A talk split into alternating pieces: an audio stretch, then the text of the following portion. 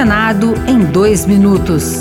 Eu sou Regina Pinheiro e você ouve agora as principais notícias do Senado Federal desta sexta-feira. Concluída a eleição da mesa diretora do Senado, os líderes partidários negociam as escolhas das 14 comissões permanentes.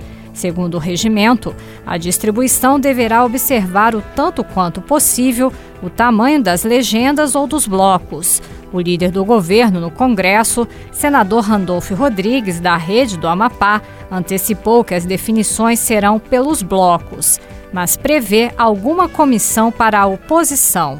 É importante destacar que houve uma disputa em um momento no Senado onde era necessário ter unidade para a defesa das instituições democráticas. Este governo tem total disposição de diálogo com a oposição.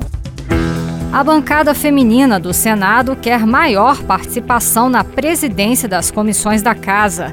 O questionamento surgiu após a senadora Leila Barros, do PDT do Distrito Federal, que é procuradora da mulher no Senado, lamentar a ausência de uma representante feminina entre os membros da mesa do Senado.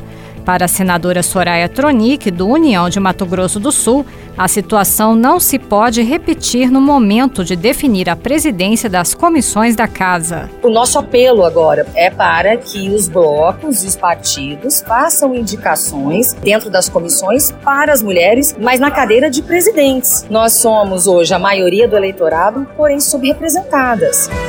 Outras notícias sobre o Senado estão disponíveis em senado.leg.br barra rádio. Senado em dois minutos.